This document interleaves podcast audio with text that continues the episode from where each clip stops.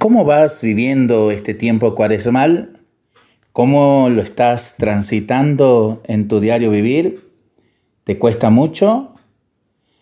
Para que entendamos y vivamos esta dinámica de la cuaresma, seguimos presentando esta serie de relatos que nos ayudan y mucho. Un pájaro estaba echado de espaldas en el suelo con las dos patas rígidamente estiradas hacia el cielo. Otro pájaro pasaba por allí y le preguntó lleno de sorpresa, ¿por qué estás echado de esa manera? ¿Por qué tienes las patas estiradas y rígidas? El pájaro le respondió, estoy sosteniendo el cielo con mis patas, si las doblo el cielo se viene abajo. No había acabado de hablar cuando una hoja de roble impulsada por la brisa cayó suavemente a tierra. El pájaro se asustó tanto que rápidamente voló y desapareció.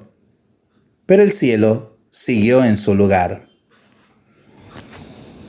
Para charlarlo, para pensarlo y para rezarlo en familia y entre amigos, ¿no?